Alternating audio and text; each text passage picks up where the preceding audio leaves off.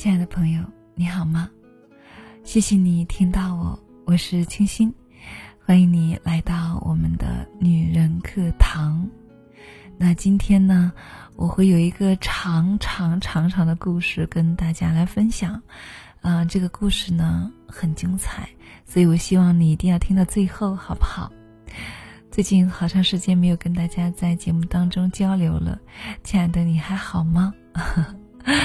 嗯，如果你好的话，你也给我回应一下好吗？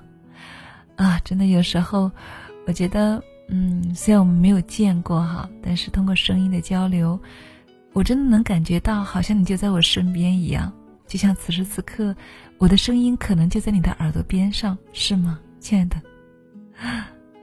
好了，那。嗯，在节目开始前呢，我有一个小消息告诉大家，就是，嗯，我开始录抖音了。是啊，突破了自己好大一个障碍。一直以来，我觉得我不太上镜，所以呢，一直躲起来，只让大家听到我的声音，不要让大家看到我的人。嗯，但是现在哈。不说是互联网时代嘛，五 G 时代嘛，所以我也要突破自己。然后呢，我最近几天呢就开始在抖音上来录制我的视频了。嗯，还好，初次录制感觉还可以。嗯，没有我想象中那么的难哈。所以，亲爱的，如果你听到了，如果你想看看我。看看我的这种视频的感觉的话呢，欢迎你来关注我，好吗？嗯，我的抖音号是 h s y 二八四九二七六九八二，嗯，对，好像是这个，或者搜索是从零到一实现主播梦也 OK 的，好吗？好了，那就先不说了，我们赶快开始来听故事吧。一起来听，来自作者刘小念的这篇。老公说：“你都是两个孩子的妈了，怎么还不肯放过他？”一起来聆听。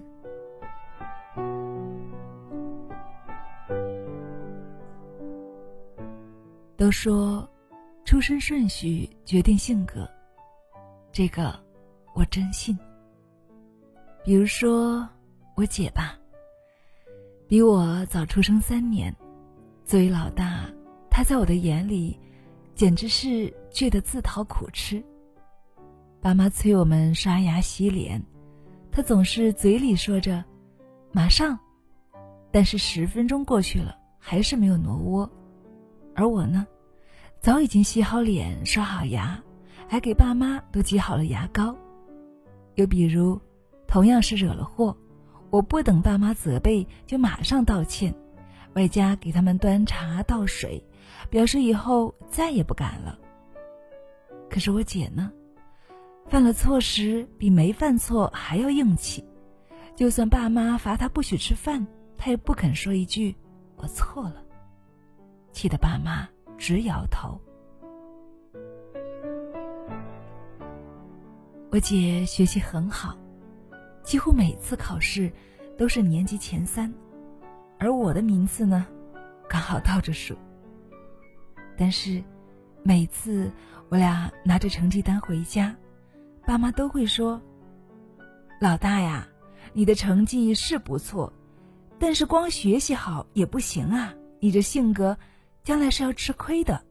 你得跟你妹妹学学，跟谁都处得来，到哪儿都吃得开。”这个时候，我姐往往会把试卷撕成碎片，然后扔得满地都是。而我呢，对着爸妈把胸部拍得山响，表示下次一定会努力的。真是没有对比，就没有伤害。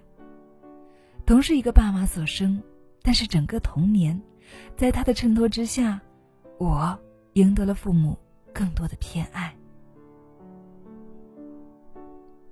大专毕业之后，我回到父母身边，继续做了乖乖女。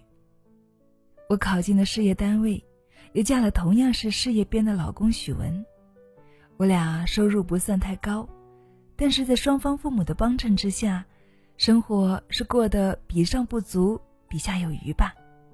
而我姐呢，名牌大学毕业之后就留在北京，成为一名律师，年薪百万。姐夫是她的同行。他们结婚时，我们去北京贺喜，但是相处的并不愉快。爸妈嘱咐他：“你从小就倔，也算命好，读了好大学，又嫁了这么好的对象，以后得改改脾气了，像你妹妹这样多好啊！”不等爸妈说完，他冷冷的打断：“从小到大，我在你们眼里永远一无是处，永远不如妹妹。”这婚礼，你们愿意参加就参加，不愿意参加就走。即便他出言不逊，我们还是参加完婚礼才离开的北京。临走时，姐姐塞给我一张银行卡，她面无表情的说：“这里面有五万块钱，你帮我给他们买点需要的东西吧。我离家远，不能总回去。再说。”他们也不喜欢看到我。说实话，他那个样子，谁都看得出来，不是让我替他尽孝，而是用钱在买断彼此间的关系。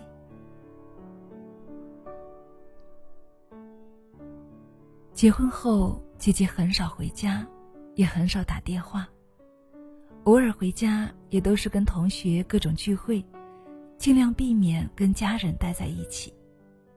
逢年过节，她要么回姐夫家，要么就外出旅游。就连怀孕生子，我们都是从他同学那里听说的。爸妈为此常常感慨：“哎，孩子出息了有什么用啊？连个面儿都见不着。三岁看老，你姐啊，从小就这样。”我们是指望不上他了。和姐姐真正决裂，发生在我们结婚之后。二零一六年，妈妈得了肠癌。确诊那天，我头晕目眩，差点摔倒。我不敢告诉爸爸，更要瞒着胆小的妈妈。那些日子，我和许文过的是昏天黑地。最为崩溃的是。妈妈手术一周之后，我发现自己怀孕了。此时，儿子乐乐正面临小升初。对于这个不合时宜的二胎，我和许文虽然很想留下，但是现实情况根本就不允许。决定做流产的时候，我给几近失联的姐姐打了个电话。接电话的却是姐夫，他说。姐姐现在不方便。得知我们家的情况，姐夫表示一定会告诉我姐，还说了一堆安慰的话，让我慎重考虑孩子的去留。挂断电话之后，很快我就收到姐姐用微信转来的十万块钱。说实话，我心里面很凉。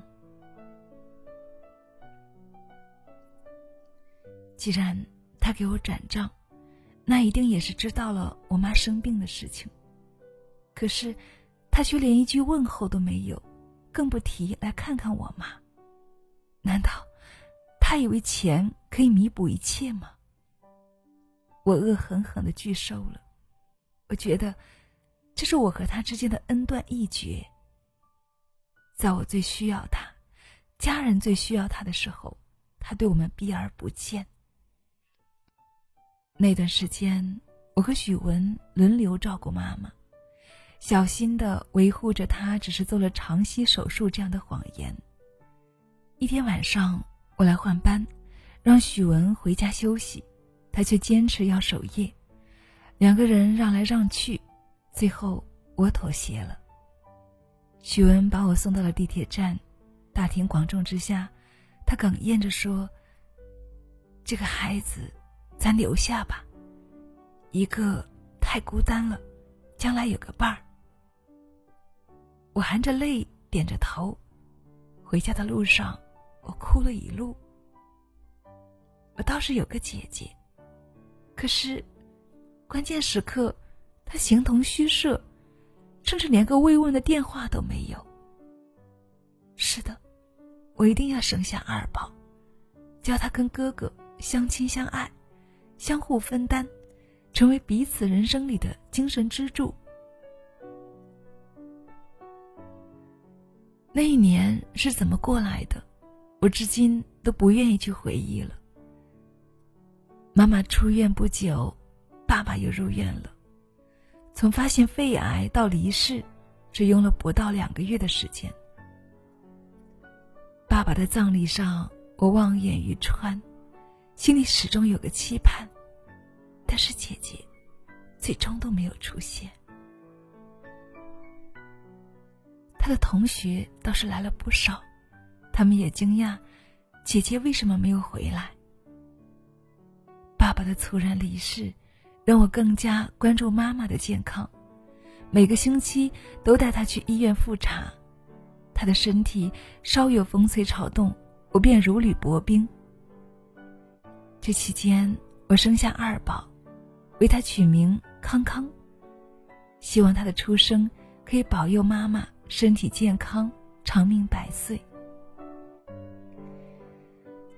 可是，康康出生后的第四个月，妈妈还是走了。弥留之际，我妈已经不能说话了，可是她的眼睛一直盯着门口的位置。最后，一大滴眼泪从他乌青的眼眶里流出。那一刻。我真是恨极了姐姐。从前我只是不喜欢这个拧巴的姐姐，到现在变成恨了。我恨她的冷漠，恨她的无情和决绝。父母养育她一场，不求养老，送终难道也不可以吗？妈妈的葬礼上。姐夫带着外甥风尘仆仆的赶来，看着他们在爸妈坟前磕头，我心里面冷风呼啸。李小彩，你何德何能？你配拥有这样的男人和孩子？人在做，天在看，总有一天你会为自己的无情付出代价的。姐夫很自责的解释。小红，那笔钱是我替你姐转的。你姐出了点状况，精神特别差，所以这些事我都没有和她说，怕刺激她。你要怪就怪我吧。我根本不相信这样的鬼话，他就是在记恨，就是在故意折磨我们。如果换做我，爸妈生病离世。只要我一息尚存，就算是爬，我也要爬回家。无论他们曾经怎么偏心，但毕竟他们给了我生命，把我养大。我咬牙切齿的说：“麻烦你转告李小彩，父母都不在了，我就当没有她这个姐姐，以后就老死不相往来吧。”没了父母的帮衬。作为家养二宝的高龄妈妈，我的忙乱可想而知。但真正让我头疼的，不是时间和精力的难以分配，而是两个孩子的关系。明明十二岁的年龄差，但是大儿子乐乐就更像一个弟弟。只要给弟弟买个玩具，乐乐就会问：“有我的吗？”事实上，上了初中的他早就告别玩具了。为此，他摔了弟弟的玩具。而弟弟呢，不但不生气，反而爬着把玩具捡回来，再爬着送给哥哥。结果哥哥还大吼他一声：“离我远点儿！”再后来，进入青春期的乐乐开始明显叛逆。坐在餐桌前，他挑三拣四，把葱花、香菜一点点的挑出来，扔在桌子上。我的脸色也越来越难看。结果，坐在餐凳上的康康，把他挑出来的葱花香菜一一捡起来，放到嘴里吃。不会说话的小不点儿，就那么无辜的看看哥哥，看看爸妈，那样子似乎在说：“看我多乖。”乐乐写作业不认真，我站在房间里批评他。康康不知道什么时候爬了过来，拽着我的衣角，示意我不要生气。许乐乐，你都十三岁了。还不如一个不会走路的小孩子懂事吗？我这样批评乐乐时，康康居然拿着画笔默默的画着画，要多乖就有多乖。再看乐乐，七个不服八个不忿，拳头握得紧紧的，就差要和我打上一架了。第一次对乐乐动手是他上学的时候，康康不舍得让他走。踉踉跄跄爬过去抱他大腿，结果他一抬脚，虽然没有使太大的劲儿，却把康康甩出老远，头刚好磕在了沙发的角上，顿时起了一个大包。看着哭得几乎上不来气的康康，我怒火攻心，扬手给了乐乐一个耳光，让他给弟弟道歉。可是，乐乐宁愿上学迟到，宁愿整整罚站一上午，也拒不道歉。中午我让他吃饭，他居然打开房门就走，而康康一见哥哥走了，再次发出撕心裂肺的哭叫，我就不明白了，人家那么烦他，他怎么就一点都不伤心呢？看着康康大颗大颗眼泪往外涌，张着手求抱抱的样子，我忽然想起儿时的自己了。几乎每个家里的老小，都会像戏精一样，衬托着老大的憨直犟，貌似无心的获得更多关爱与呵护。可是老大呢，似乎是一夜之间失去所有优势，被强行霸占了所有资源。我想追出去跟乐乐谈谈，可是去他学校的路上，我想起了姐姐。那个失联多年的姐姐，我差点就以为我没有这个亲人了。对比乐乐和康康截然不同的性格，我在想，或许我掠夺的不仅仅是姐姐的童年。我漠然的惊出一身冷汗，给孩子最好的礼物，就是给他一个兄弟姐妹。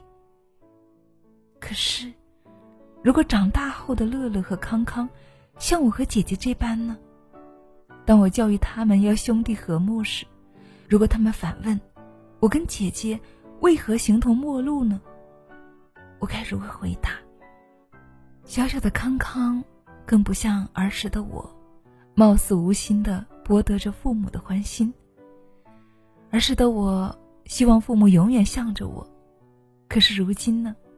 作为两个孩子的妈妈，我多么希望自己有能力让孩子知道，爸爸妈妈的爱是一碗水端平的。想去北京探望姐姐的念头，一冒出来就变得越来越迫切。我知道，他应该是不想见我的。可是，如果我真的送上门去，我就不信他会把我轰出来。不管怎么样，我就拿出当年讨好爸妈的那个镜头，来讨好他吧，试一试。毕竟，儿时我掠夺了爸妈本应该给他的爱。N 年不见，当我们一家四口突然出现在姐姐面前时，她惊讶极了，而我，除了可以在她的眼神里。找到当年的那种疏离、冷漠、哀怨，那个我印象中的姐姐，已经荡然无存了。从前的她，高挑挺拔，眉清目秀，而现在呢，站在我眼前的是，一个身高一六五，体重至少也有一六五的胖子。从前白皙的脸长满了色斑，那双眼睛。在疏离、冷漠、哀怨中，又加了一份浮肿。如果走在街上，我可能根本就认不出来他。按我的想象，姐姐应该成了一个叱咤风云的律政俏佳人呢，在脱离了原生家庭之后，在首都应该活出另外一个自己了。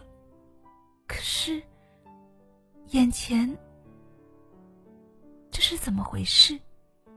这些年，姐姐到底发生了什么？是什么把她从一个冷美人，变成了一个肥胖的中年女子呢？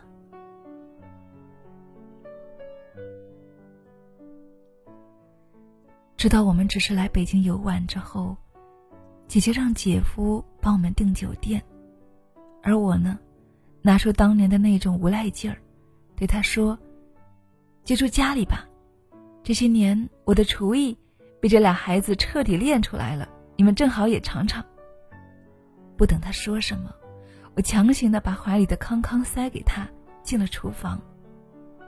厨房很大，炊具很全。但是很显然，家里几乎是不怎么开火的。冰箱里面只有几个西红柿和鸡蛋，外加一些水果。我就只能够就地取材，做了一锅西红柿打卤面，外加一盘水果沙拉了。张罗大家吃完饭之后，我就一直在收拾厨房，锅碗瓢盆都重新刷过，墙壁、灶台、油烟机。玻璃都一点点的擦干净。整个下午，我把孩子交给姐姐，自己跟许文把他那一百多平的房子里里外外都收拾了一遍。等到姐夫下班回来时，几乎认为自己进错了门，而我呢，知道大家坐在一起，也不知道从何聊起，索性带着许文出门，找到菜场买了一堆食材。先把冰箱装满，然后又做了八菜一汤的晚餐。姐姐吃的不多，但是脸上的表情已经没有那么冷硬了。她甚至会给乐乐夹菜。对于康康无师自通的往他嘴里塞菜的行为，只说了一句：“怎么跟你妈小时候一个样？”姐夫这时趁机给这种氛围加温：“小红，你们以后……”要常来啊！我和你姐都不怎么会做饭，正好儿子又住校，我们已经很久没有吃到这么可口的饭菜了。而我呢，也借机向姐姐举杯。姐，我这次来不是来玩的，就是来跟你交心的。小时候我不懂事，处处跟你争，跟你抢。现在我自己当了两个孩子的妈，知道当年那样做，对你来说。伤害。不等我说完，姐姐起身回了房间。那晚，再也没有出来。而我呢，傻傻的站在原地，手足无措。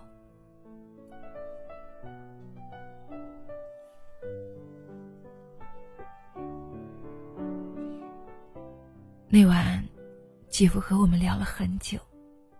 他说：“这几年，姐姐一直被抑郁症困扰着。最严重的时候，甚至连起床、上厕所这种事情都完成不了。而爸妈生病去世那一年，也恰恰是他病得最重的时候，姐夫不得不带他去住院。整整一年时间，他一直在医院里接受治疗，一个月才让家属探视一次。”姐夫说：“他病成那样，我更加不敢告诉他爸妈去世的消息了。半年前我才跟他说起这件事，他整整一个星期没有再说话。我真的害怕他再次发病。现在他已经开始好转了，生活工作都恢复了正常，但是遵照医嘱，仍然不敢停药。”说来也奇怪，患病后，你姐的胃口倒是大开，有时候打赢了官司也要出去庆祝。打输了，为了安慰自己，更要出去庆祝，要吃一顿，甚至夜里用了一场好睡眠，第二天喊着也要出去庆祝，大吃大喝一顿。哎，只要他高兴，我就陪着他吃吧。能吃是好事，说明他对生活充满着热情。所以你也看到了，你姐现在胖若两人，我就陪着他一起胖。不是有本书叫做《有情人终成胖墩儿》吗？哈哈，姐夫笑着说的。可是，在我的心里，却一阵又一阵的难过。原来，这些年，我水深火热时，姐姐也在历劫。她过得并不好，望着他紧闭的房门，我泪如雨下。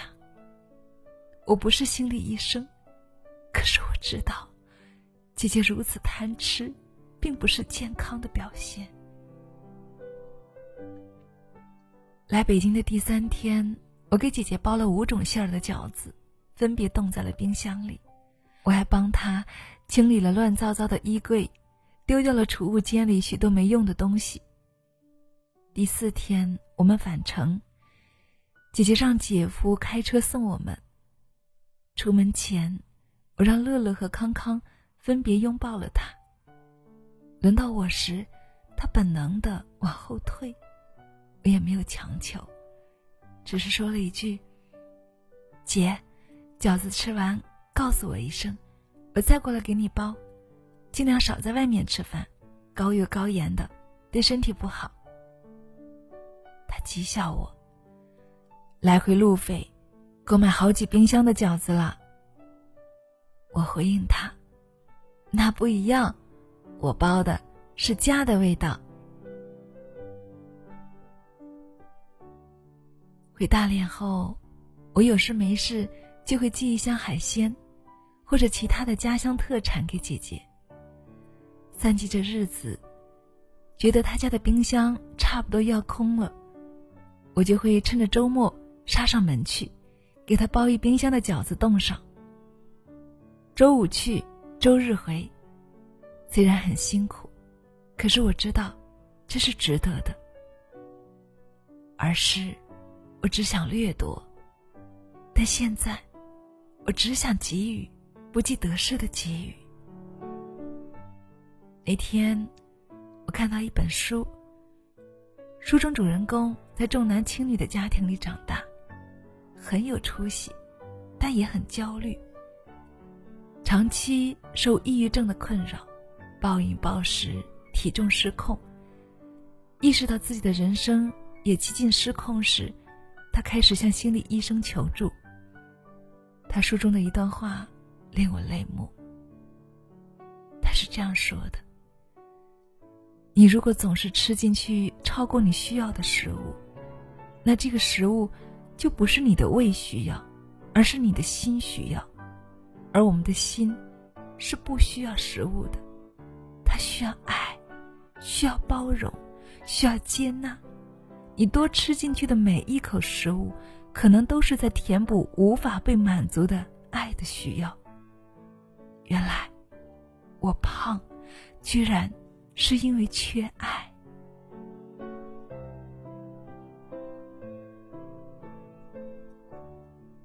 后来，我把那本书寄给了姐姐。姐姐在微信上给我留言：“谢谢你。”渐渐的，我和姐姐的关系开始松动了。我时常会。就乐乐和康康的教育问题向他求助，他也会秒回自己的建议，比如单独带乐乐出去旅游一次，比如在给康康买东西时也征求一下乐乐的意见。还有当康康各种卖萌邀宠时，也说说乐乐像康康这般大使的样子。比如乐乐和康康发生争执时，不要因为康康小。就一味的让乐乐要让着他，我一一照做，并且随时跟姐姐汇报成果。康康一岁半时便学会走路了。会走那天，乐乐兴奋地拿着手机录视频，结果康康刚踉跄着走两步，就开始摇晃着要摔倒了。说时迟，那时快，不等我反应过来，乐乐扔掉手机，一把就将康康抱住了。乐乐吓得一头汗，而康康呢，笑得嘎嘎的，还以为哥哥在跟他做游戏。刚将他放在地上，走两步后立马假摔，而乐乐呢，不确定他是真摔假摔的情况下，每摔必接。我将这段视频发给姐姐，这一次，他秒回了三个大笑的表情。只有我知道，这笑对我们姐妹俩意味着什么。是的，是解冻。父亲去世三周年的前一天，姐姐一家突然回到大连。这一次，他没有住宾馆，我做了一大桌子的家乡菜招待他们。姐姐正在减肥，吃的不多，但是饭后无比自律的去夜跑。我一定要陪他一起。虽然我们没有说话，但是气氛却很好。第二天，他轻车熟路的。找到了爸妈所在的墓地，很显然，他曾经来过。给爸妈献了花，说了几句话之后，我带着一家子人先下山了，留着姐姐独自在那里。走到半山腰时，我顺风听到了姐姐的哭声。也许，她的人生需要一次这样的痛苦。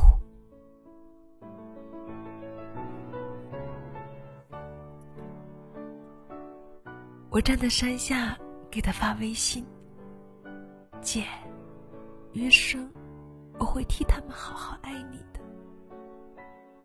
他没有回我，只是在下山后，红肿着眼睛，迅速的钻进车里。几秒钟之后，他也出来了，紧紧的抱住我，在我怀里剧烈的哭泣。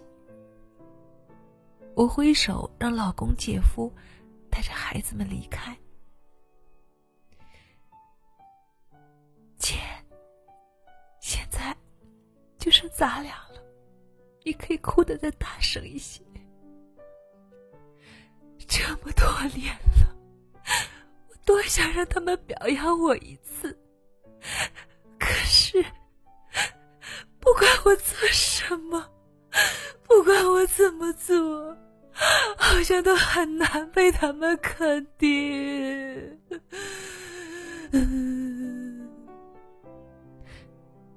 就这样，他哽咽着说完，似乎用尽了所有的力气。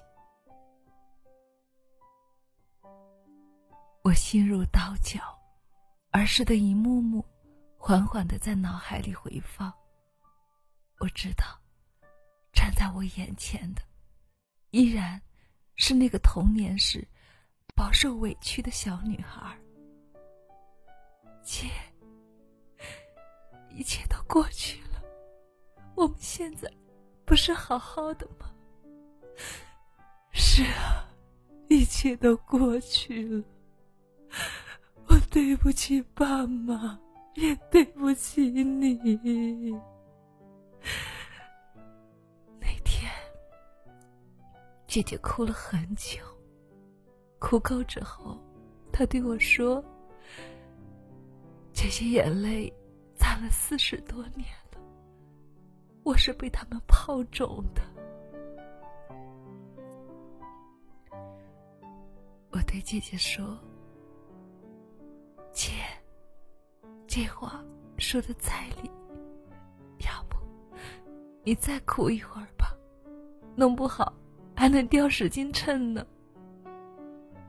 他拍了一下我的头，我俩同时笑出声来。那一刻我终于明白人们都说血浓于水但比血更浓的是无条件的爱是持之以恒的爱。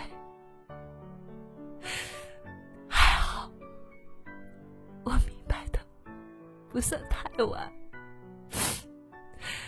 还好，谢谢姐姐，给了我们彼此的机会。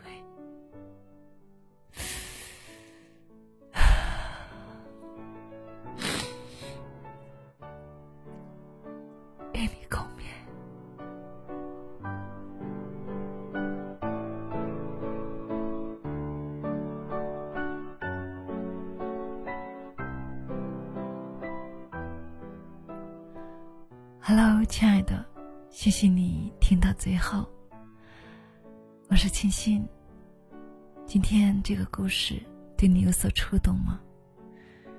在故事当中，你有没有被感动到呢？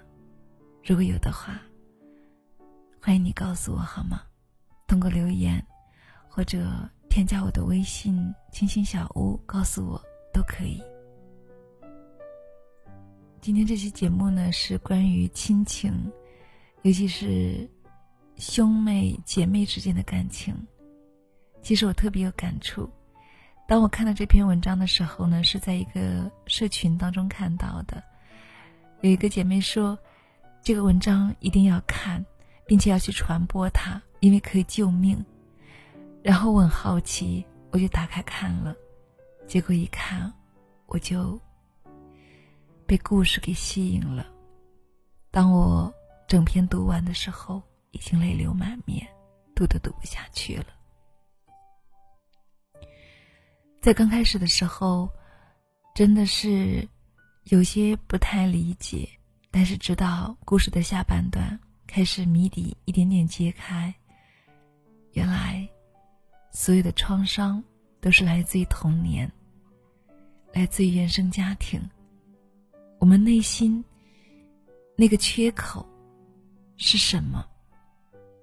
我们一直在向外求，不管是故事当中的姐姐不停的去吃东西来填补那个缺口，还是我们自己对自己的不够自信、不够接纳、不够认可，所以一直在向外求，希望别人能够认可自己、接纳自己。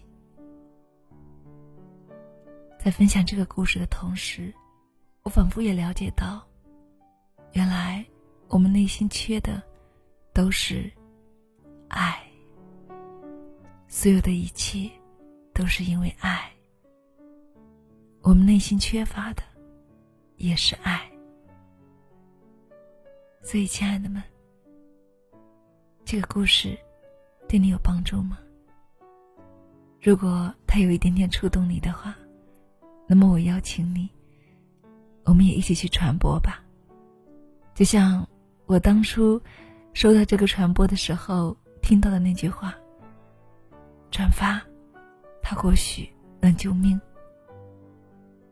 所以，亲爱的，我们一起来传播好吗？好啦，故事好长，终于分享完了。也特别感谢你一直听到最后，谢谢你的陪伴。是时候该跟你说再见了，说晚安了。我是清新，这里是女人课堂，是一个陪伴你成长的女性学习成长平台。现在我们有一百万的姐妹共同在听我们的节目呢，同时我们也有一个非常温暖、正能量的女性社群，所以亲爱的。也欢迎你来到我们的社群，好吗？关注我们的公号“女人课堂”，找到我们。好啦，今天就是这样了。祝你晚安，我是清新，我们下期再见。